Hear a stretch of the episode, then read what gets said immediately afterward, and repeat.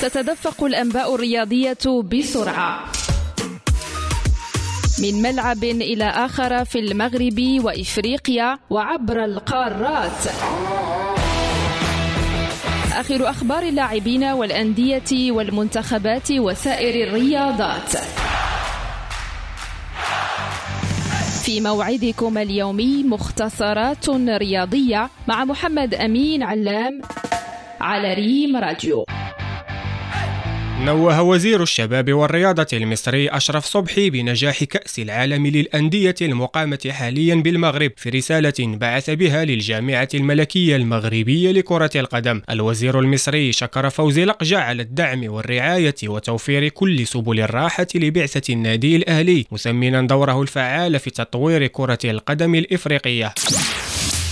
كأس العالم هذه شهدت ندوة صحافية عشية اليوم لمدرب ريال مدريد كارلو أنشيلوتي بالرباط. تحدث فيها عن نهائي الغد أمام الهلال السعودي وقال إن رفع اللقب في الرباط هو بداية تصحيح مسار الموسم مضيفا أن الواصلين يوم أمس كريم بنزيما وإيدير ميليتاو لديهما حظوظ كبيرة في لعب النهائي. من جهته اعتبر لاعب ريال مدريد أوريلين تشواميني أن كأس العالم للأندية حلم لأي لاعب مؤكدا على رغبة الفريق ككل في العودة بالكأس إلى العاصمة مدريد.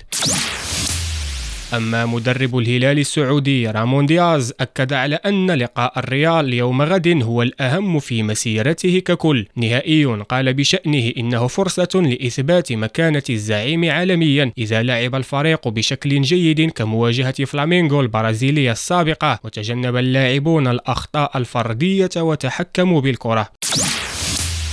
عبر كل من اتحاد طنجة وأولمبيك آسفي وحسنية أكادير إلى سمن نهائي كأس العرش. الطنجاويون انتصروا على المغرب الفاسي بهدفين نظيفين وأولمبيك آسفي تجاوز شباب الجنوب بوجدور بهدفين لواحد بصعوبة. وبنفس النتيجة عاد حسنية أكادير من حد سوالم بفوز على الشباب الرياضي السالمي.